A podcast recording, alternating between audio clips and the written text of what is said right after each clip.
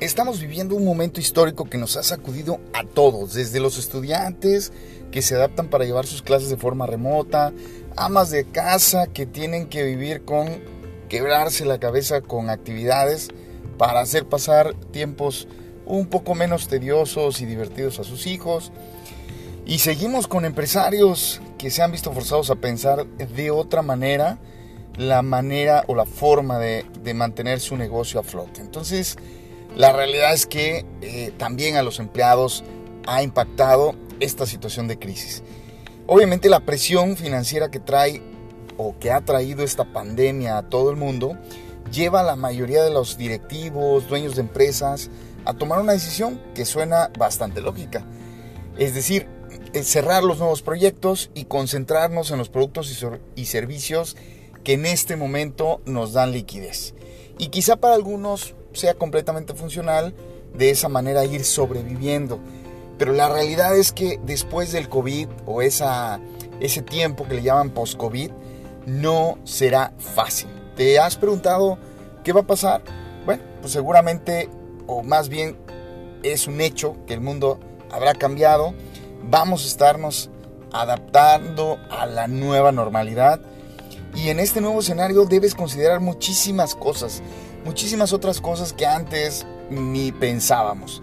Estamos viviendo momentos muy complejos y entonces un dato que nos puede interesar es que de acuerdo con un estudio que realizó en el 2009 la Fundación Edwin Marion Kaufman, eh, el 50% de las empresas Fortune 500 fueron fundadas en épocas de recesión. O sea, este es el momento, el mejor momento para emprender una empresa. ¿No? ¿Y, por qué pensaríamos esto? Básicamente porque cuando decides iniciar un nuevo negocio, hay un periodo para que identifiquemos las oportunidades, que diseñemos una solución, que validemos en el mercado, que lo lancemos y poder verlo crecer el negocio o empresa en cuestión, ¿no? Pero para ese momento lo más seguro es que tengamos acceso a servicios, talento, de alguna manera accesible cuando la economía está en crecimiento. Sin embargo, eh, obviamente también la competencia va a ser menor debido a que no muchos estarán en este, en este mm, momento de soluciones que tú estás ofreciendo. Pero la realidad es que eh, tienes la oportunidad de ser más ligero en tu economía. a diferencia, por ejemplo, en este momento, la realidad es que el reto de fondo va a, ser, tener la habilidad de diseñar, por un lado, una solución que nadie más tenga y en segundo lugar, tenerla rápido, es decir, antes que todo el mundo o que la mayoría.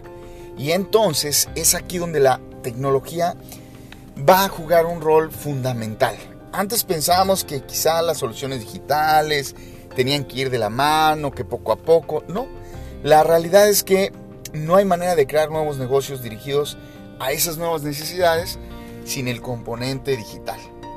Esa famosa transformación digital que nosotros estábamos esperando que sucediera a lo mejor en 2, 5 o 10 años.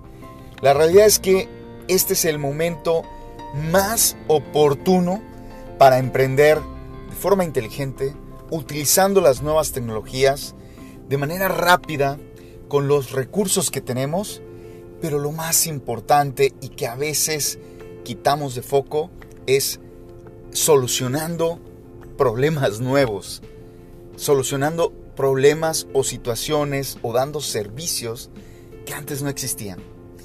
Así que amigos, este es el momento, el mejor momento para emprender y si no, pregúntale a todos los negocios que han quebrado en los últimos meses o Pregúntale a aquellas nuevas empresas que están surgiendo día a día. Recuerda, mi nombre es Frank Bilfer y estamos en la semilla del éxito. Hasta la próxima.